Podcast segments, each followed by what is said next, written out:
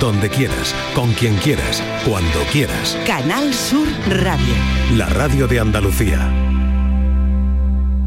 La tarde de Canal Sur Radio con Mariló Maldonado. Vamos a imaginarnos un río, un río que fluye con calma, el agua corriendo por el río a un ritmo constante y bien, donde el agua va con su caudal contenido y todo en orden. Ahora vamos a imaginarnos que empieza a llover de manera torrencial. El río ya lleva más agua de lo que puede aguantar. El caudal aumenta. Más agua descontrolada de la que el río puede llevar. Esto de alguna manera es comparable a los factores que aumentan la presión arterial, como tomar mucha sal, como la falta de ejercicio o incluso el estrés. Seguimos con la comparación del río. Si las lluvias, si el aumento del caudal persisten, el río se desborda. El agua se desborda siempre con bastante violencia. Erosiona todo lo que pilla. La hipertensión, al igual que un río desbordado, puede causar daños a nuestras arterias y a órganos vitales, con complicaciones como enfermedades cardíacas, problemas renales, por poner algún ejemplo. Los ingenieros construyen presas, ¿verdad? Claro. Nosotros también podemos prevenir con una dieta equilibrada, con la reducción del consumo de sal, con actividad física regular, manejando por supuesto el estrés y en algunos casos medicamentos recetados y del mismo modo que un ingeniero revisa constantemente el estado de la presa y el flujo del río, claro, es crucial monitorizar nuestra presión arterial regularmente para detectar cualquier anomalía y tomar medidas. Este es uno de los asuntos de hoy, de esta sección de la tarde de Canal Sur Radio por tu salud que inauguramos hoy, la hipertensión. Por tu salud, en la tarde de Canal Sur Radio. La salud no es solo la ausencia de enfermedades, mucho más. Queremos inspirarles, informarles. Hoy empezamos este viaje siempre saludable. Salud y bienestar, dos palabras que aunque comunes en nuestro vocabulario, a menudo se pierden en la rutina frenética de nuestra vida diaria, con el espíritu con la que nació este espacio en Canal Sur y que heredo del gran profesional Enrique Jesús Moreno, me atrevo con ello, claro que me atrevo con ello, para mantener este espacio de divulgación científica y de la salud, uno de los pilares del servicio público de esta emisora. Así que espero que los temas que elijamos sean de su interés, pero también abriremos los teléfonos no solo para los asuntos que se van a tratar, sino también para aquellas dudas que tengan o que puedan surgirles durante este espacio. Tendremos aquí una consulta abierta. Estos son nuestros teléfonos 95 1039 105 y 95 1039 16. Comenzamos, vamos a presentar al doctor, a un internista que nos acompaña, doctor Miguel Ángel Corrales González, responsable de la unidad de riesgo vascular del Hospital Costa del Sol de Marbella. Doctor Corrales, bienvenido, gracias por acompañarnos. Nos inauguramos hoy. Nos estrenamos a Puerta Gallora, lo que haga falta. Exactamente. Muchísimas gracias. Y también vamos a saludar al doctor Antonio Fernández Romero, cardiólogo del Hospital de Alta Resolución de Utrera y profesor de Medicina de la Universidad de Sevilla. Profesor, doctor Fernández Romero, bienvenido. Gracias por acompañarnos. Nada, gracias a vosotros, Mariló. Buenas tardes. Bueno, pues vamos con ello. Vamos, bueno, sobre todo con los mitos. Yo empezaría con los mitos sobre la hipertensión porque hay muchas personas que estarán pensando, oye, si yo no tengo síntomas, no tengo hipertensión. No, eso es un error de primario, ¿no? La hipertensión es una enfermedad que da muy pocos síntomas, ¿no? Afortunadamente, eh, cuando la hipertensión da síntomas ya hemos llegado tarde, porque estamos ante una complicación y lo que intentamos los médicos, tanto en la atención primaria como en la consulta especializada del hospital, es intentar que esa hipertensión se controle y no llegue, como decías antes, a que el río se desborde y tengamos problemas más serios. Por tanto, no es una enfermedad que dé síntomas, es una enfermedad que hay que detectar, que hay que estar encima de ella, que hay que prevenir, que hay que eh, tomar medidas para que detectarla lo más precoz posible y cuando se detecta, pues diagnosticarla y tratarla, evidentemente. Otro mito, em, ¿solo las personas mayores tienen hipertensión. No, tampoco es así, lógicamente. No hay hipertensiones que se pueden ver en el joven, hay enfermedades más raras que pueden generar hipertensión, los problemas renales, los problemas cardíacos. En definitiva, no es una enfermedad que, que, afecte exclusivamente a un grupo de edad, puede afectar a Es cierto que hay más prevalencia, es decir, que hay más pacientes hipertensos conforme vamos cumpliendo años, eso es así, pero no es una enfermedad exclusiva de gente mayor. De hecho, de hecho, eh, se dice que el 50% de la población es hipertensa y de ese 50%, el 50% no lo sabe. Es por eso, y cada vez hay más hipertensión en personas jóvenes, quizás por, por el sedentarismo y por la mala dieta, eh, es por eso que a partir de cierta edad nos debemos tomar la tensión arterial. Mm. Yo quería ir a eso precisamente porque existen algunos grupos eh, demográficos o, o, no sé, o de población que estén particularmente en riesgo de desarrollar hipertensión. Sí, nosotros en la facultad, que por desgracia, como tú me puedes ver, hace mucho tiempo que la dejé, por desgracia, siempre hay algún grupo étnico en el que la hipertensión eh, es más prevalente, sobre todo las razas eh, afroamericanas y las personas del sudeste asiático, pero en general cualquier paciente de cualquier eh, etnia o procedencia puede desarrollar una hipertensión y por tanto, como decía el compañero de Sevilla, evidente es una enfermedad que hay que estar delante de ella, hay que prevenirla hay que medirla y si no mides la tensión, pues evidentemente no vas a saber nunca si vas a ser hipertenso o no. Por tanto, como forma de rutina y como primer mensaje que lanzamos aquí, yo creo que, que una medición frecuente, no obsesiva, pero sí frecuente de la tensión, nos puede evitar muchos sustos en el futuro. Interesante eso, ¿no? Eh, y bueno, ¿cuándo es esencial una consulta con un cardiólogo, ya que tenemos a uno en, mesa? A mí me gustaría saber cuándo eh, tenemos que ir al cardiólogo, cuando mm, notamos algún síntoma ¿Cuándo es esa primera consulta, doctor Fernández Romero? Bien, a ver, la hipertensión es una enfermedad que la manejan todo tipo de especialistas, desde el especialista en medicina de familia, ese es el primer punto, el primer especialista que hay que ir. Luego los médicos internistas, como mi compañero, son los que más saben de hipertensión. Y luego ya cuando se ve una repercusión o una afectación del corazón es cuando se manda a cardiología.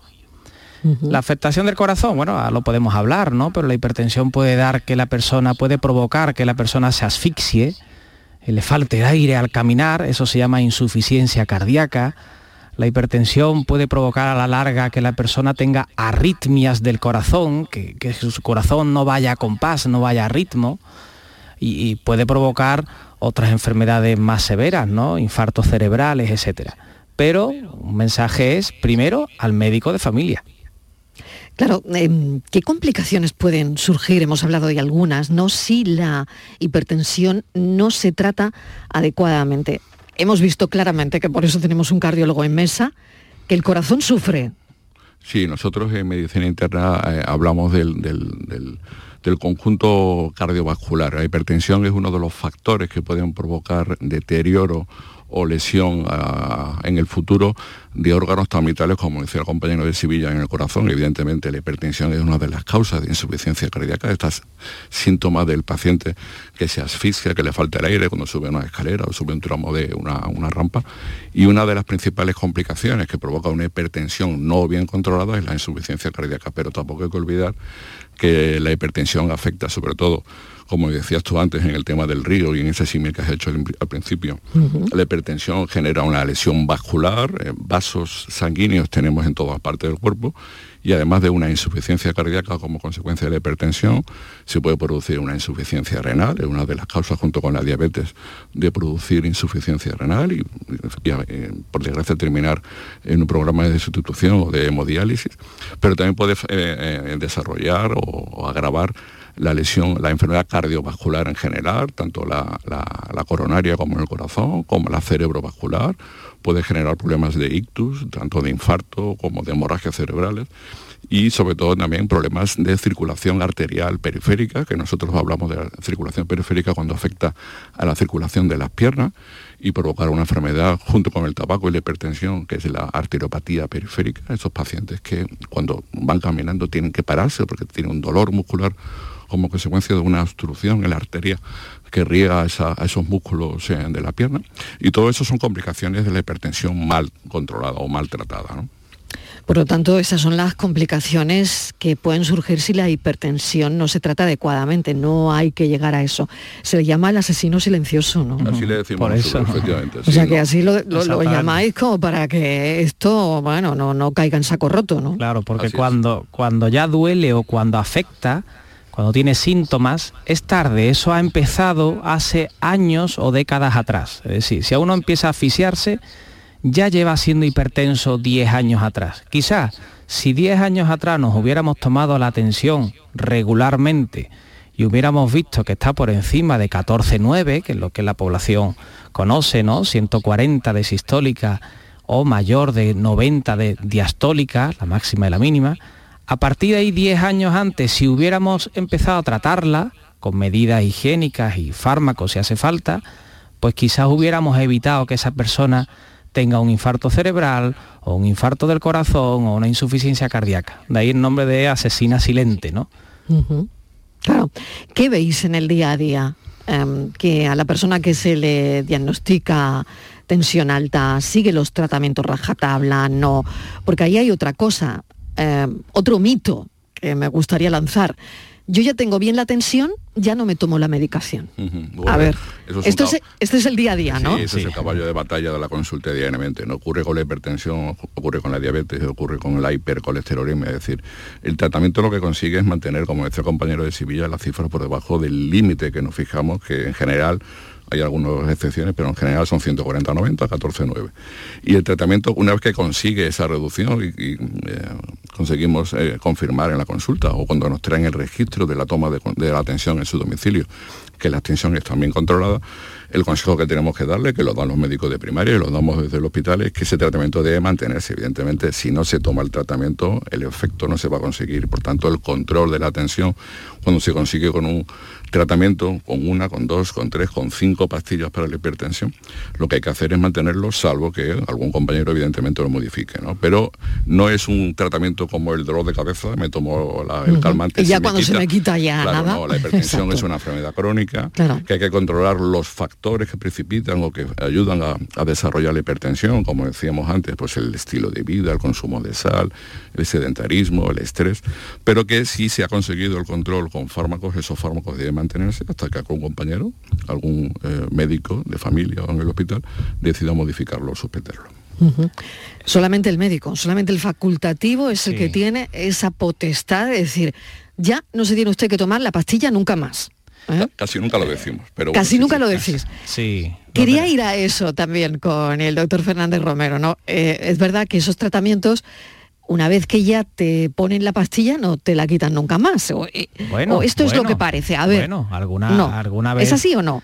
Alguna vez eh, quitamos pastillas. Es decir, si el paciente se porta bien y hace todo el tratamiento no farmacológico, es decir, una vida sana, una dieta sana, una dieta baja en sal, hacer ejercicio, perder peso, hay veces que los pacientes la tensión se les normaliza y podemos probar a quitar pastillas y ver si sigue la tensión normalizada. Pero hasta que no se lo diga un, un médico, no se debe quitar. Los médicos subiremos, bajaremos. Si el paciente está muy bien, muy bien instruido, muy bien educado, él sí podrá tomar medidas de por sí sin tener que preguntarle a un facultativo, por ejemplo. Mm, Llega el verano y me baja muchísimo la tensión. Si me baja muchísimo la tensión y estoy súper cansado porque tengo 90 de máxima, 9 de máxima, yo no puedo seguir tomando tres pastillas para la tensión. Eso es hasta malo. Tener la tensión muy baja, muy baja, muy baja, es hasta malo porque la sangre no entra en los órganos. No hay una presión de perfusión que se llama. Y, puede provocar un desmayo en una persona, puede provocar que deje de orinar, etc. Entonces esa persona debería reducir la dosis de las pastillas o abandonar alguna. Pero esos son pacientes que tienen que estar muy bien instruidos. Y claro, eh, eh, muy bien instruido y con mucho apoyo del médico de familia o de los especialistas hospitalarios. Vamos a recordar el teléfono por si hay algún oyente que tenga alguna pregunta que quiera realizar a los doctores que hoy me acompañan en este espacio de la tarde de Canal Sur Radio por tu salud. Estos son nuestros teléfonos 95 1039 105 y 95 1039 16. Estamos hablando de la hipertensión y bueno, la verdad es que se me ocurren otras preguntas como qué efecto tendría, por ejemplo, el tabaco, el consumo de alcohol en, en Sí. la presión arterial. Bueno, to- todo eso que mencionas, el tabaco, el consumo de alcohol, una mala alimentación, el exceso de consumo de sal o de café, el sobrepeso o la obesidad, son factores que añaden más carga de riesgo a esa enfermedad. Es decir, que por así decirlo, hacemos que esa hipertensión sea un poco más grave. ¿no? Eh, cuando hablamos de medicina, hablamos de hábitos de salud y por tanto, evidentemente hoy eh, está súper sabido que el, consumo de tabaco es una cosa que debería estar eh, olvidada, debe ser algo ancestral. El tabaco lo que hace es que agrava, como digo, eh, la hipertensión, pero no solamente la hipertensión, sino que agrava la diabetes, agrava la enfermedad cardiovascular, por tanto, eh, el tabaco debe ser una de las cosas que de- lo primero que tenemos que hacer los médicos es saber si el paciente fuma y evidentemente insistir en dejar de fumar. ¿no? Eh, también preguntabas por el tema de la alimentación. Evidentemente el consumo excesivo de sal, el, cons- el consumo excesivo de alimentos eh, elaborados fuera del domicilio, todo aquello que se aleje de la cocina tradicional andaluza o española, de la olla. De la dieta mediterránea, de esa, de esa valvulita dando Claro. vueltas en la casa cuando llegabas del colegio. pucheros, esa ¿no? cucharita que tomábamos antes. Eso pues todo es. lo que es aparte de eso, pues lógicamente es menos sano y eso más está demostrado. ¿no? Decir, que la dieta mediterránea, con nuestra inmensa variedad de verduras, legumbres, hortalizas, pescado, pues lógicamente eso ayuda a que tengamos menos eh, posibilidad de desarrollar una enfermedad tan importante y tan peligrosa como es la hipertensión. Mm, Doctor Fernández Romero, imagino que está de acuerdo, ¿no? Sí, sí, totalmente de acuerdo, totalmente de acuerdo.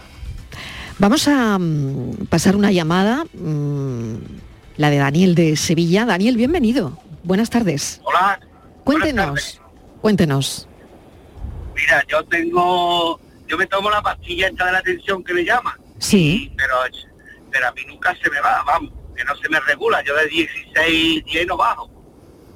¿sabes? Y, y Entonces quería saber si, ¿Y solo si tengo tomas- que ir al médico de cabeza. Una, una al día. solo tomas una al día. Eh, Daniel, si ah, tomando la pastilla que sea, sigues teniendo la tensión en 16 de máxima y 10 de mínima, no estás bien controlado, hay que tenerla por debajo de 14,9. Entonces, tienes que pedir cita sí o sí con tu médico de familia para subir la dosis. ¿Sabes? O subir la dosis o añadir otro fármaco, ya veremos. Yo te preguntaría, ¿qué dosis, qué, cómo se llama la pastilla y qué dosis tienes? Pues te digo un momentito porque la tengo aquí. Bueno, la tiene que... Es, es- Ajá. es difícil acordarse. En Alapril. En, en abril 20. Bueno, en Alapril 20 es una dosis respetable de, de pastilla de la tensión. ¿Y, y a qué, ¿Y a qué hora la tomas? ¿Por la mañana? Después de desayunar por la mañana, sí. Vale. Bueno, yo personalmente siempre digo que la- la- a mis pacientes, para que no se olviden, digo que la pastilla de la tensión debe ser la pastilla de la mesita de noche. Es decir, que uno se levante y se tome la pastilla de la tensión. Porque está demostrado que la mayoría de las personas cuando tienen el pico más alto de hipertensión es recién despertado, recién por la mañana. Entonces, eh, primero, pedir cita con el médico de cabecera. Segundo, Tengo cita el día 12. Tengo Vale. cita el día 12. tomarte, tomarse bien, bien la tensión arterial con su aparato, es decir, ahora quizás hablemos de eso, de la técnica de la toma de la tensión arterial, Eso es. y yo me atrevería que de aquí al día 12, que son ocho días sin médico, yo me atrevería a ver lo que dice mi compañero internista, es que por la noche se tome media pastilla más de Nalapril, de aquí a que lo vea. No, no, eso es una posibilidad sin duda, pero a mí siempre me gusta un poco apurar el diagnóstico y lo que mencionabas antes de la técnica de medir la tensión es muy importante, es decir, la hipertensión tiene que estar alta, es decir, nosotros decimos que la tensión está alta, como decías tú antes, por encima de 14,9, pero en unas condiciones eh, basales, es decir, el, el no vale tomar la tensión si vengo y me enfado con mi hijo porque ha suspendido una asignatura o vengo corriendo, la tensión hay que tomarla estando relajado, Nosotros aconsejamos tomar la atención a los pacientes en su domicilio antes de desayunar o antes de cenar. Si tenemos un aparato de estos semiautomáticos, que son los que se pulsa el botón y en la pantalla te aparece la cifra, sería bueno repetirla un par de veces, pero tomar la atención en esas circunstancias que te he dicho, antes de desayunar y antes de cenar. Si es así, la tensión está alta, evidentemente habría que subir un poco la dosis. La opción de tomar 10 miligramos o medio comprimido de 20 de analapril por la noche es una magnífica opción, hasta que tu médico de cabecera te pueda ver eh, lo antes posible. A Daniel de Sevilla, consulta resuelta. Pero al médico, ya al médico cuanto antes. No hay El que día 12, el día 12. el día 12, no hay que dejar pasar la cita. Muchísimas gracias, un saludo. Vamos un momentito a publicidad y a la vuelta hablaremos con un farmacéutico para precisamente indagar también ahí, indagar en cómo nos tomamos la tensión. La tarde de Canal Sur Radio Con Mariló Maldonado. También en nuestra app y en canalsur.es. Hay infinitos motivos para venir a Andalucía. Pero hay uno que siempre hace volver. Tomás y Pablo y Susana y Rocío. Porque ellos, ellas, todos y todas las profesionales que cada día dan lo mejor con una sonrisa, son la luz de Andalucía. Vienen por Andalucía. Por ti, vuelven. Consejería de Turismo, Cultura y Deporte. Junta de Andalucía. Aquadeus, ahora más cerca de ti, procedente del manantial Sierra Nevada, un agua excepcional en sabor, de mineralización débil que nace en tu región. Aquadeus Sierra Nevada es ideal para hidratar a toda la familia y no olvides tirar tu botella al contenedor amarillo. Aquadeus, fuente de vida, ahora también en Andalucía. Todo el deporte de Andalucía lo tienes en el pelotazo. Fútbol, baloncesto, motociclismo, fútbol sala. Con la información de nuestros equipos, los deportistas, el análisis de los partidos y competiciones, los protagonistas de la noticia. Todo lo tienes de lunes a jueves en el pelotazo. Recuerda, ampliamos horario a partir de las 10 de la noche. El pelotazo con Antonio Caamaño. Canal Sur Radio, la radio de Andalucía. Canal Sur Radio. Si necesitas recuperarte de una operación de cadera, rodilla o cualquier otro proceso médico, en Vallesol podemos ayudarte. Contamos con profesionales que te ayudarán a recuperarte más rápido y todo ello sin desplazamientos innecesarios y por mucho menos de lo que imaginas. Infórmate en el 924 24 25 o en vallesol.es. Vallesol, te cuidamos diferente porque eres único. Los fondos europeos promueven la innovación hispanolusa a través del proyecto CIU3A, un centro de innovación conjunto de las universidades de Sevilla, Évora y Algarve, instalado en el puerto de Sevilla y especializado en Industria 4.0, logística, materiales y sostenibilidad. El proyecto se enmarca en el Programa Operativo de Cooperación Transfronteriza España-Portugal, POTEP. Andalucía, un puente hacia la cooperación. Fondo Europeo de Desarrollo Regional, Junta de Andalucía. Bienvenidos a Sacaba. Mil metros de electrodomésticos con primeras marcas. Grupos Whirlpool, Bosch y Electrolux. Gran oferta en lavadoras. Lavadora Indesit de 6 kilos desde 199 euros. Y lavadora Whirlpool de 8 kilos desde 299 euros. Y solo hasta fin de existencia. Solo tú y Sacaba. Tu tienda de electrodomésticos en el Polígono Store en calle nivel 23. Sacaba. Estás estupenda. Gracias. Medicina estética en Clínica Doctor Ortiz. ¿Tu hermana y tu hermano también? Ellos cirugía plástica en Clínica Doctor Ortiz. ¿Y el pelo de tu marido? Ah, injertos capilares en Clínica Doctor Ortiz. Ahora en Clínica Doctor Ortiz ampliamos servicios. Ginecología general, funcional y oftalmología. Seguridad, confianza y satisfacción de nuestros clientes. Cada mes de septiembre el aire trae a Utrera ecos de cante, baile, buenos ratos y el mejor ambiente. Entre lunares, volantes, caballistas, peregrinos y su patrona Consolación. Del 7 al 10 de septiembre vente a la Feria de Consolación. Vente pa Utrera. Estos son nuestros teléfonos 95 1039 105 y 95 1039 16. Para las consultas, ese teléfono, eh, para cualquier consulta que tengan, consulta abierta, porque tenemos aquí a un internista. Por otro lado, estamos hablando de la hipertensión. Y ahora me voy a detener en cómo nos tomamos la atención, por eso queremos charlar con un farmacéutico, consideramos también muy importante el cómo lo hacemos, si los mm, aparatos son fiables, si no, en fin, todo esto que hay que saber cuando nos compramos un aparato de la tensión. Y si la gente va a la farmacia a tomarse la tensión o ya no. Guillermo Martín es farmacéutico, tiene una cuenta además que se llama Farmacia Enfurecida, que cuenta el día a día de su trabajo. Guillermo Martín, bienvenido, gracias por acompañarnos. Buenas tardes, ¿qué tal? Muy bien, Guillermo, ¿la gente va a la farmacia a tomarse la tensión? Eh, sí, la verdad es que suele ser más, sobre todo el mayor, que a lo mejor eh, no puede ver bien la pantalla en su casa de los tensiómetros y recurre pues a nosotros a las farmacias.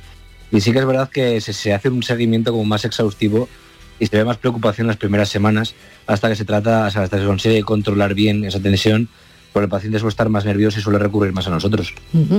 Por otro lado, em, la gente que se compra el tensiómetro, bueno, yo quiero saber desde cuánto vale hasta si esto es difícil, fácil de manejar y por supuesto la fiabilidad.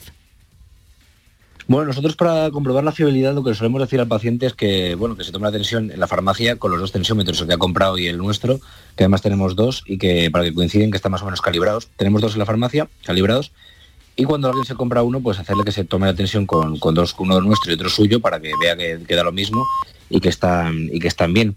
Y luego, a ver, el precio, me has preguntado el precio del tensiómetro, suele ir entre los 45 y los 80 euros, depende un poco de la marca, las condiciones de proveedor y demás. Y no sé qué otra pregunta me has hecho. Pues esto es importante también. Eh, me gustaría hablar ahora de la interacción sobre los medicamentos, que eso seguramente van mucho a la farmacia a preguntar, oiga, yo me tomo siete pastillas al día y una de ellas es la pastilla de la tensión. Mm, ¿Cómo se vive esto en las farmacias? Bien, la verdad es que gracias a Dios la mayoría de fármacos para la tensión llevan mucho tiempo comercializados, eh, los principios activos al menos, se sabe muy bien las, contraindicaciones que tienen, así como los efectos secundarios. Eh, son medicamentos que, bueno, todos los medicamentos tienen efectos secundarios, pero sí que es verdad que no suelen ser especialmente agresivos ni suelen tener interacciones especialmente complejas. Además el médico ya se encarga un poco también de supervisarlo, que no haya ningún problema. La consulta que más se hace con respecto a estos medicamentos es la que ya resolvió, creo que ha sido el internista, que hablaba antes, que si se toman por la mañana o por la tarde o por la noche, porque claro, a veces el paciente de pastillas, pues es un poco complicado, sobre todo gente mayor, pues que se ubique cuál es por la mañana, cuál la tarde, cuál por, por la mediodía. Entonces, más que nada, las, las consultas refieren al torno a, refieren en torno al, cuándo tomarlas. Sí que es verdad que hay un grupo de, antihipertensivos que se llaman IECAS, que suelen dar una reacción que es muy característica, que es la tos seca, en torno a tos seca, y el paciente, claro, obviamente no, lo relaciona con ese medicamento. Y claro, sí que nos vienen muchos pacientes mm, eh, diciendo que les, les, da tos seca y no saben de qué es, que lleva mucho tiempo con tos. Y claro, nos toca preguntarles si toman esos antihipertensivos y en el caso de que sea esa la causa, pues nos toca derivarlos al médico para que le cambie la medicación. Mm. Tengo en la mesa a dos doctores, un cardiólogo y un internista, y no sé si quieren apuntar algo sobre lo que está diciendo el farmacéutico. Sobre el tema de comprar un aparato, nosotros aconsejamos la medición de la presión arterial en el domicilio. ¿no? En la consulta la hipertensión o la medida de la tensión suele estar eh, falsamente elevada, ¿no? Siempre uno está un poco tenso cuando va a la consulta del médico y muchas veces la tensión no es real la que tiene el paciente. Por eso, para evitar ese sesgo de la medición, aconsejamos que los pacientes tomen atención en el domicilio y como decía el compañero farmacéutico, pues evidentemente tener un aparato en casa es bueno. Lo único que aconsejo es que compren un aparato de tensión en un centro homologado, la farmacia por supuesto, o algún centro de referencia, que no lo compren por internet si la página no es muy fiable y que porque los aparatos de tensión tienen que ser aparatos homologados porque vamos homologados y bien calibrados, ¿no? Como decía. Vamos a tomar una, decisión sobre un valor que me va a dar el aparato y el aparato tiene que ser bueno, ¿no? Y en esa franja de precios se suelen medir los aparatos eh, eh, buenos. Doctor Fernández. Sí, sí. De hecho, eh, alabo mucho la, función que hacen los farmacéuticos en, la toma de tensión y, consejos a los pacientes, ¿no? Porque ahí es donde muchas veces eh, nos dan la voz de alarma, ¿no? De este paciente no tiene bien controlada la tensión o este paciente es hipertenso y no lo sabe. Eh, hay aparatos de la tensión que incluso toman tres veces la tensión consecutivamente y al final de las tres veces te sale un valor. Ese valor es el, es el correcto, es el, el más fiable, porque es la media de la segunda con la tercera toma, ¿vale? La primera la descarta. Yo así le digo a los pacientes, digo, si usted se la quiere tomar de matrícula de honor, tómesela tres veces, estando relajado en su, en su casa, brazo apoyado, altura media del brazo, tres veces. Descarte la primera y haga la media de la segunda con la tercera. Si quiere hacerlo de sobresaliente, pero no de matrícula honor, tómesela dos veces y descarte la primera, nos quedamos con la segunda y, lleva razón el, compañero, la mayoría de, el, primer escalón terapéutico más habitual en los fármacos de la tensión son fármacos llamados IECAS, que acaban todos en IL, en alapril, ramipril y eso como efecto secundario es tos seca. Y muchas veces el paciente da vueltas, da muchas vueltas, voy a ir a un otorrino, voy a ir a un alergólogo y al final la tos se debe a ese fármaco para la tensión, que como muy, bien dice el farmacéutico, luego se remite a su médico de cabecera para que se lo cambie por otro fármaco. O sea, que se cambia y listo, y, fuera la tos, ¿no? Y la gran mayoría de las veces se quita la tos con el resto de fármacos.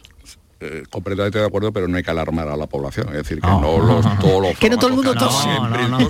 Que no, no, uno de cada diez. Uno de cada diez. Que el que tenga en su casa en Alapri, que se lo tome con Que se lo siga tomando. y, bueno, y si tiene tos, pues que a lo mejor sea catarrado y si no habrá que comprobar que efectivamente... que no es eh, crónica. Exactamente, no es crónica y no es siempre. Mm. Vuelvo con Guillermo para hablar también de los últimos tratamientos. Guillermo, ¿qué cuál es la última pastilla que ha salido, cuáles son los últimos tratamientos. Ostras, pues no te sé decir porque desde que se Porque hay tantos. Esa pregunta es para nosotros. bueno, bueno. iba a decir que hasta que se desde que se comercializa, hasta que el médico le da por recetarlo, hasta que el paciente le da por decir, venga, me fío y me lo tomo, pueden pasar años. ¿eh? Pueden pasar años. Bueno, es mi primer día, doctor, así que vamos no, afortunadamente tenemos... ¿Qué hay? ¿Qué hay? ¿Qué es lo último que ha salido? Afortunadamente los médicos tenemos mucho arsenal para, para tratar a los pacientes tenemos muchas familias de fármacos y tenemos eh, muchas armas para que todos los pacientes estén bien controlados. Hay fármacos de última generación, hay fármacos que se han comercializado para, no exactamente para la hipertensión, sino para la insuficiencia cardíaca, que tienen un poder enorme para bajar la hipertensión. Hay muchos fármacos, hay muchas familias y no solamente tenemos los IECA, tenemos los ARA2, tenemos los diuréticos, los antagonistas del calcio, en fin, hay un sinfín de fármacos que afortunadamente en ese sentido no tenemos problemas y todos los pacientes que sean hipertensos con mayor o menor... Eh, eh, problemas o, enfermedades asociadas, tenemos fármacos para todo. Ah, Guillermo Martín, muchísimas gracias. No sé si quieres añadir alguna cosa más. Nada, por ahora no, que la gente se revise la tensión de vez en cuando, especialmente los que tienen de familiares de hipertensión y que en caso de que de alta el médico o el farmacéutico estamos para ayudar. Muy bien, esa era otra de las preguntas. Si mi padre es hipertenso o mi madre, en fin, el factor genético eh, ¿Se hereda la hipertensión, doctores? Heredarse como tal, como una herencia mendeliana típico de padres a hijos. Como una finca de regadío. No, no, no, pero sí es verdad que hay una tendencia y una agrupación familiar y evidentemente lo que hay que estar es más eh, pendiente de que la atención, si la tiene mi padre, que yo no la tenga. O sea que hay que estar pendiente, pero no necesariamente. Doctor Fernández. Eh, un mensaje que yo daría, Mariló, eh, es que hay mucho, tenemos un arsenal, o sea, varias familias para bajar la tensión de fármacos, ¿no? Tenemos un arsenal enorme. Pero hay muchas pastillas que sirven para el corazón, que también baja la, tensión, que sirven para las arritmias y bajan la tensión, que sirven para la insuficiencia cardíaca y bajan la tensión. Entonces, aquel paciente que no sepa a qué hora tomarse cada pastilla, por favor que se lo pregunte a su médico de cabecera o a su especialista hospitalario, que no tome todas las pastillas a la vez.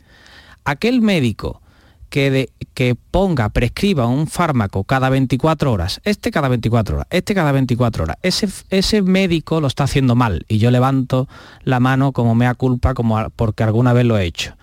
Hay que decirle a los pacientes a qué hora hay que tomar cada pastilla, porque nos podemos encontrar que un paciente tome tres antihipertensivos a la vez por la mañana y llega a las 11 de la mañana y tiene la tensión súper baja y llega a las 7 de la tarde y la tiene alta.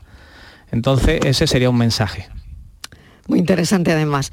Bueno, vamos con otra llamada que el teléfono, el teléfono sigue sonando. En este caso, eh, no sé quién nos llama, Antonio de Santiponce.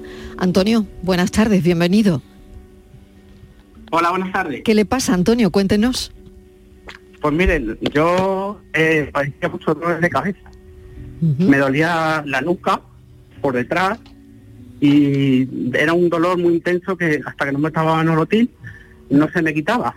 Eh, fui al cardiólogo, me estuvieron haciendo pruebas, me pusieron un holter, eh, en fin, al final me han detectado una como una frecuencia cardíaca alta. Yo estoy tomando eh, Atolme, Atolme Plus 20 12,5 miligramos. Eh, como seguía así con estos problemas, ahora tengo un poquito de ansiedad porque estoy opositando, en fin, mm, situaciones de la vida, ¿sabes? Sí. Entonces me hicieron un, un TAC con, con resonancia. O sea, perdón, un TAC con, con contraste. Y me detectaron que, que tenía, eh, a ver que lo tengo por aquí, eh, eh, ay, el paciente me, me han considerado como un paciente de alto riesgo cardiovascular porque tengo un poco de calcio en la arteria. Eh, calcificación coronaria leve, pero con calcio score 1. Entonces, claro, me han dicho que por dentro de la arteria no, no tengo la calcificación, que está por fuera, pero claro, mm, yo estoy asustado porque claro, con 43 años yo siempre he sido una persona que ha hecho muy deporte, mucho deporte siempre. Y, y, claro, pues ahora con 43 años me veo en esta situación que llevo un año o dos estudiando que claro, no hago casi deporte y no como muy bien, la verdad. Comemos mucho fuera, y entonces, claro, Yo sé- eh, sé lo por que saber tu opinión. Bueno, doc- Yo sé el, lo que te el pasa. doctor Miguel Ángel Corrales sabe lo que te pasa. A ver. No, mira, el, el- el score 1 de calcio es una buena, eso te lo podrá decir el compañero cardiólogo, pero eso es muy bajo, ¿no? No es eh, muy importante. El- ese dolor cervic, esa occipital que tienes en, en- en el contexto en el que te mueves, que estás opositando y que parece que tienes una situación de mucha ansiedad, mucho estrés, puede estar asociado a, una, a un tipo de, dolor de cabeza que nosotros hablamos de una cefalea tensional. ¿no? Y, la cefalea tensional pues no se trata con fármacos para la tensión. Otra cosa es que asociado a esa cefalea tensional que tienes, que yo creo que tienes, pues tengas la tensión y evidentemente pues habrá que ponerte fármacos. Yo en el caso de ese dolor que tienes a nivel occipital, que no te deja dormir, que te deja pasar la- las mañanas eh, peor, que no tienes eh, concentración, y en esa situación en la que te mueves de, estrés por las oposiciones, yo intentaría volver a consultar con tu médico de cabecera por si coincide conmigo para intentar que te, recete algo para esa cefalea tensional. Tenemos fármacos que son fármacos crónicos que ya llevamos usando mucho tiempo, pero que los pacientes que, que aciertan, pues le cambian la vida, mejoran la cefalea esta occipital que es muy típica de la cefalea tensional consiguen dormir mejor, están menos ansiosos, rinden mejor por la mañana y, y- y la vida se ve con, con otro Con otro color. con otro color. Y el miedo también se irá un poquito. Efectivamente. ¿Verdad, doctor? Doctor Fernández, cuéntele. Cuéntele al paciente Sí. Antonio de Santiponce. Habría que hacer una valoración integral, ¿no? Tienes 43 años, pero habría que ver primero tus tomas de tensión a diario, ¿no? Segundo, cómo tienes el colesterol. Igual tienes el colesterol alto y habría que actuar también ahí. Los tri- Los Perdón, triglicéridos. lo, lo que tengo, eso, eso es lo que me han dicho que tengo bastante, por lo menos 30 o 40 más de lo que es la media. El colesterol lo tengo bien, pero los triglicéridos lo tengo muy alto. Bien. Coincido con mi compañero en que la cefalea parece más bien de tensión, es decir, de estrés, ¿vale? Eh, tendría, yo, yo te, te animo a que, a que hagas un cambio de hábito y aunque estés estudiando para las oposiciones, saca media hora o una hora para hacer un poco de ejercicio. Ejercicio progresivo. Eso te va a venir bien también para la mente, te aclara la mente, libera endorfinas, te desestresa y te baja la tensión. Y luego, dentro de los fármacos de la tensión, dentro de las diferentes familias que tenemos para la tensión, si tienes las pulsaciones altas, que has dicho frecuencia cardíaca alta, es decir, pulso alto, pues igual tu médico de cabecera te puede poner dos fármacos distintos, uno puro para la tensión y otro que baje un poquito la tensión y baje las pulsaciones. Es decir, yo casi que podría... Eh, y, y así te, te baja la tensión, te baja las pulsaciones, te desestresa un poquito y quizás también te venga bien. Antonio, muchas gracias. Un saludo. Muchísimas gracias, un saludo. Y que vaya bien, que vaya bien. Carmen de Málaga nos está llamando. Carmen, ¿qué tal? Bienvenida. Sí. ¿Qué le pasa, Carmen? Gracias, Marilo, encantada. Mire, Igualmente. es que yo so- no no soy hipertensa, al contrario, hipotensa. Pero bueno, hipotensa que no he tenido problemas en toda la vida y mi padre y mis tías, mm, por la familia de mi padre y de mi madre, todo sin tener que tomar, hasta muy mayores, sin tener que tomar ningún mm, medicamento para la tensión, porque todos la tenían más bien bajita. Y yo también. Bueno, la cuestión es que hace eh, tres años empecé con unas palpitaciones. Bueno, yo he trabajado mucho porque tenía los dos hijos sola a mi cargo y un trabajo con mucho estrés, y, pero no he fumado, no bebía, en fin, solamente el estrés del trabajo, de la casa y del trabajo. Pero cuando empecé con las palpitaciones, eh, el cardiovascular que me había operado de la safena derecha, en una revisión me dice, tiene una fibrilación auricular, Carmen, a los seis meses cuando me hizo una revisión. Digo, ah, sí. Y dice, sí, ¿no lo nota usted? Digo, sí, me noto palpitaciones, pero creo que es de gases, de nervios. También había pasado la pandemia hacía muy poco. Vamos, estaba pasando. La cuestión que ella, siendo hipotensa, yo tengo que tomar bisoprolol porque ya me vio el cardiólogo. Me dijo que sí, que tenía también las válvulas más y que tenía un, en fin, un, un problema cardíaco ya importante. Que tomara bisoprolol por la mañana y por la noche y tomara lesiana, que es el, del anticoagulante. Entonces, desde que yo tomo el bisoprolol, la tensión me baja más la tengo más bajita, me, con el aparato de la casa que yo se lo llevé para que lo viera, eh, pues tengo, por ejemplo, tomándola tres veces, como dice, 86, 52 tenía ayer o antes de ayer, después de muchos días de no haberme la tomado, 78, 51, 82, 54, o sea, que el bisoprolol, según me dijo él, sí, le baja la tensión, pero es que la mayoría traen la mayoría no, el bisoprolol, que es el que ponemos para el tratamiento de, de la Mm. fibrilación auricular o de la arritmia, traen también para bajar la tensión. Y como usted no es hiper- hi- hipertensa, sino hipotensa, pues se la baja. Claro, a ver qué piensa el eso, doctor eso no tiene ninguna otra bueno bueno discúlpeme me dijo lo primero que me viera un endocrino porque mi problema cardíaco podía estar muy relacionado con el tiroide porque el tiroide desde 2008 me diagnosticaron que tenía un hipotiroidismo pero como era subclínico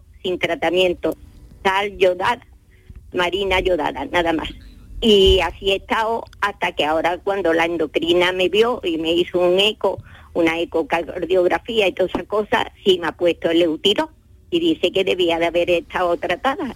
Y el cardiólogo también dice que aparte del estrés que yo haya tenido, me ha influido también mucho el no estar bien tratada del tiroides. Y, ¿Qué y- piensan ustedes? y por usted favor? se nota y usted se nota cansada con esa tensión arterial baja. Sí, Vale. Sí, sí, me noto cansada. Bueno. Antes no, yo Claro, lo y de tensión baja y cuando le escuchaba a mi cuñada decir, eh, uy, yo en el verano, como me baja la tensión, me pongo que no puedo tirar del cuerpo. Y yo decía, pues yo como la tengo todo el año baja, no lo noto en el verano más que en invierno. Mire, La tengo siempre, vamos, Claro. siempre, no me la tomaba con frecuencia. Pero cuando me la tomaban en consulta o algo, me decía, ¿eh, ¿usted de tensión baja? No, digo, sí, toda la familia. Así que mm, me decían una garantía de vida. claro. Pero A ver qué le dice, ahora ya a la ver. tengo muy bajita. Sí, a ver qué le dice el doctor Dígame. Fernández. Venga. Si tiene la tensión tan baja El- eh, y usted se nota el- cansada, ¿eh? si tiene la tensión tan baja y usted se nota cansada, hay alternativas al bisoprolol, ¿vale? Eso tiene que ser ya eh, el cardiólogo el que lo diga. Hay una alternativa, otras pastillas, bueno, llamada digoxina, pero eso lo tiene que prescribir el cardiólogo, que baja las pulsaciones y no baja la tensión. Pero a veces hay Ah. personas a las que no le ponemos ni bisoprolol ni digoxina, sino solamente el anticoagulante, que esa también puede ser otra opción. Solo el anticoagulante. Eso es. Lo fundamental para usted, que tendrá, tendrá usted más de 75 años, Claro, Bueno, voy a cumplir lo- 79. Ea, lo fundamental para usted es el anticoagulante. Ese es el que le salva de tener un ictus, un- un- una congestión. Sí. ¿Vale? Eso la- esa pastilla es fundamental. Ahora, tomar o no bisoprolol o cambiarla por digoxina depende de la tensión, de los síntomas y de las pulsaciones. Si usted tiene las pulsaciones, que es el tercer numerito que aparece en la tensión, por debajo de 100, pues puede que su cardiólogo le deje sin nada. Muy bien. Bueno, este señor me había puesto de 1,25 y de 1,25. Sí, es la mínima de dosis. 2,50 porque vio que el ritmo era muy alto, Ajá. el ritmo cardíaco. Bueno, pues si el ritmo y es alto- Entonces, al tomarla, eso, al tomarla también me dijo, le- eh, eleve el colchón, o sea, póngase un somier con la espalda elevada para que tenga menos palpitaciones, porque tengo problemas de columna y yo dormía Ajá. en posición fetal y horizontal. Y me dijo, no, tiene que dormir con la espalda elevada. Entonces, todas esas cosas procuro hacerlas. Claro.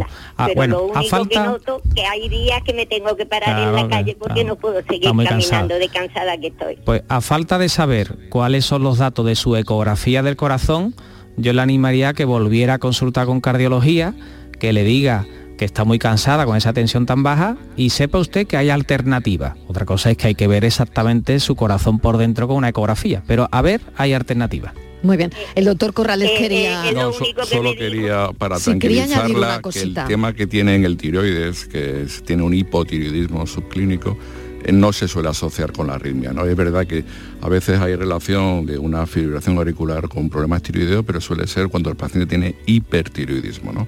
Con el hipotiroidismo no suele ver esa relación. Le agradecemos, le agradecemos su consulta a Carmen de Málaga y que todo vaya muy bien. Vamos a hacer una pequeña pausa y seguimos. La tarde de Canal Sur Radio Con Mariló Maldonado. También en nuestra app y en canalsur.es. Hambre de librerías, de bibliotecas, de devorar novelas y cómics. Hambre de bailar y ver bailar. Alimentarnos de teatro, de ópera, de zarzuela, de conciertos, de museos y exposiciones. Hambre de aplaudir. Hambre de renacer, de revivir, de reencontrarnos. Cantar, leer, escuchar, mirar, vivir. Emocionarte a boca llena. Hambre de cultura. Ministerio de Cultura y Deporte. Gobierno de España. Únete a la revolución solar con Social Energy. Aprovecha la energía del sol, limpia y gratuita, y ahorra ya hasta un 90% de tu factura eléctrica. Disfruta de tu instalación llave en mano con primeras marcas y no pagues hasta noviembre. Pide tu cita al 955 44 11 11 o socialenergy.es y aprovecha las subvenciones disponibles. La revolución solar es Social Energy. La noche está llena de sorpresas, de gente brillante, de momentos inigualables, de espacios y ambientes fantásticos. La noche de Canal Sur Radio con Rafa Cremades. Un programa que ya es un gran club, con grandes invitados, música en directo y mucha complicidad. Canal Sur Radio, la radio de Andalucía. La tarde de Canal Sur Radio con Mariló Maldonado. Con el espacio por tu salud, novedad de esta temporada dentro de la tarde de Canal Sur Radio. Vamos con José Antonio, estamos hablando de la hipertensión. No vamos a poder atender todas las llamadas, así que haremos una parte, una segunda parte de esta hipertensión. José Antonio de Jaén, ¿qué tal? Bienvenido, ¿cómo está? Hola, buenas tardes. Adelante. Pues nada, yo soy hipertenso desde los 18 años que empecé a tomar, bueno, me era tensión nerviosa y empecé tomando en Concord de 5. Eh, luego cada vez se me ha ido desajustando más la tensión y a día de hoy pues ya tomo Balsap Plus 40 10 25 por la mañana y por la noche en Concord de 10. Pero yo nada más que decirme el cardiólogo de tomarme la atención, yo estoy nervioso. yo esto día al médico lo llevo fatal. Lo lleva mal, ¿no? Y mira Lo- que llevo años con la hipertensión. ya, que ya. yo, como yo digo que ya es mi amiga. Ea, pero fatal, ea. fatal. Bueno, Ahora se jubiló, se jubiló mi médico, mi cardiólogo, ya Mm. la- el hombre un montón de años, he ido a un nuevo cardiólogo y me ha dicho que no comprendía cómo estaba tomando Balzac Plus y por la noche me había dicho que tomara también Acovil de 10 y en Concord de 10, que decía que era una barbaridad, que me estaba eh, tomando una sobredosis que no era necesaria. bueno, a ver qué piensan mis doctores que tengo aquí en la mesa. Bueno, A el- ver. El tratamiento actual me parece que está bien, ¿no? El Balzac Plus con un eh, beta bloqueante por la noche me parece bien. Es verdad que la combinación que tenía antes del Balzac con el Acovil no es una combinación que se recomienda habitualmente, pero la que toma ahora sí me parece correcta. Lo que tiene que hacer es tranquilizarse la hipertensión que está muy asociada a esta eh, emoción que a veces tenemos y ese miedo que tenemos a acudir al médico, ¿no? ese famoso eh, tensión de bata blanca, ¿no? que cuando vamos a la consulta la tensión está muy elevada. Por eso es importante lo que decíamos antes de medir la tensión en condiciones de mayor tranquilidad posible para confirmar que el efecto de los fármacos que está tomando pues cumple con su, con su cometido y que la tensión está por debajo de los 14,9, que es el límite que recordamos para que, para que tengamos todos en mente. Muy bien. No sé si el cardiólogo quiere añadir algo más. Sí, hay muchos pacientes así que tienen ese miedo de saber si están bien controlados o no.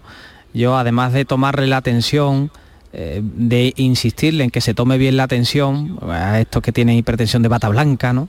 Mm. Pues nosotros los médicos hacemos, miramos si esa tensión está dañando al cuerpo. ¿eh? Ujú. Miramos si tiene lesión de órgano diana. Entonces, por ejemplo, hacemos un electro y así vemos cosas del corazón. Hacemos una ecografía del corazón y vemos si está repercutiendo en el corazón. Hacemos una analítica de sangre y de orina para ver si está dañando al riñón o no.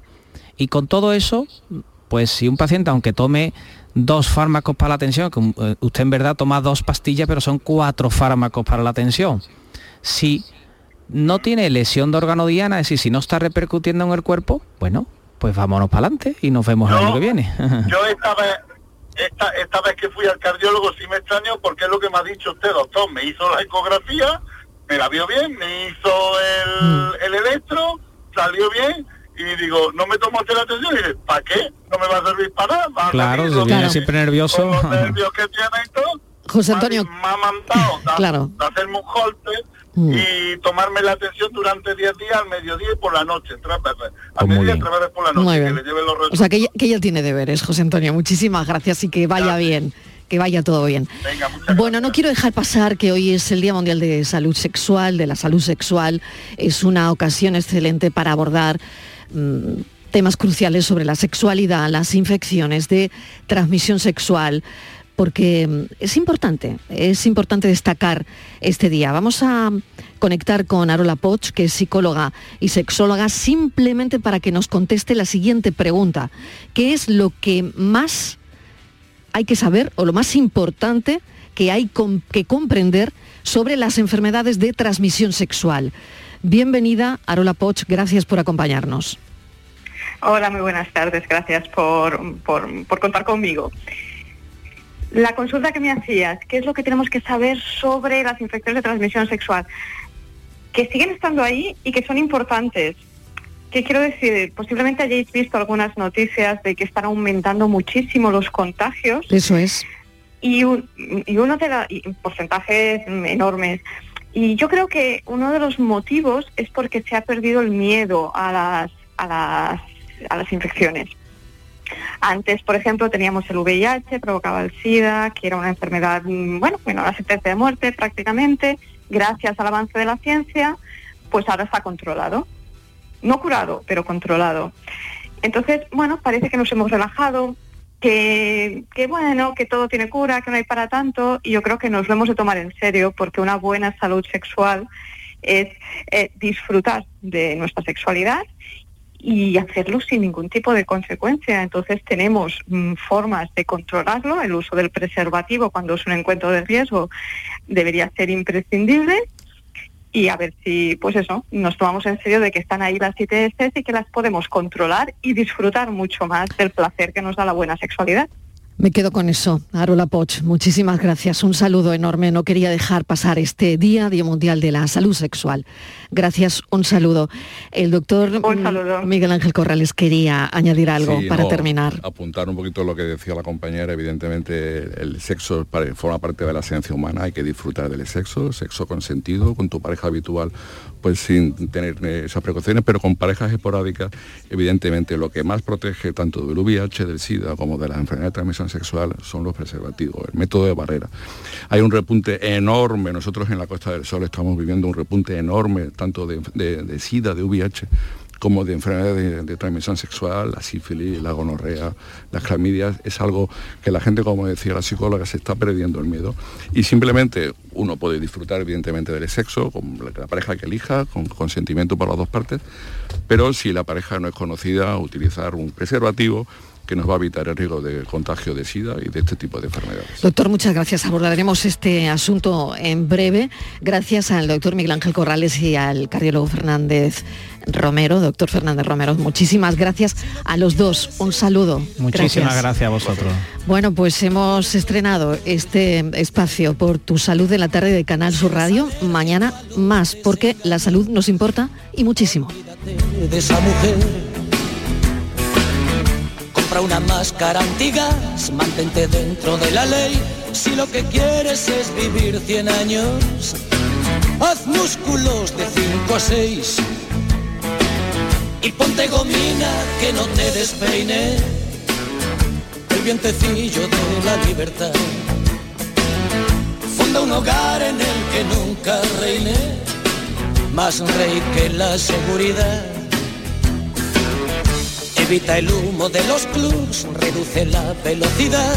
Si lo que quieres es vivir 100 años, vacúnate contra el azar. Deja pasar la tentación, dile a esa chica que no llame más. Y si protesta el corazón, en la farmacia puedes preguntar. Tienen pastillas para no soñar.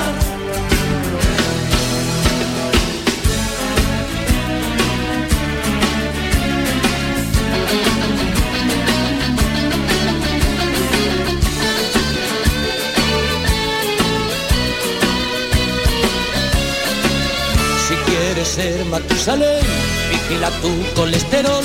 Si tu película es vivir 100 años, no lo hagas nunca sin condón. Es peligroso que tu piel desnuda roce otra piel sin esterilizar. Que no se infiltre el virus de la duda en tu cama matrimonial.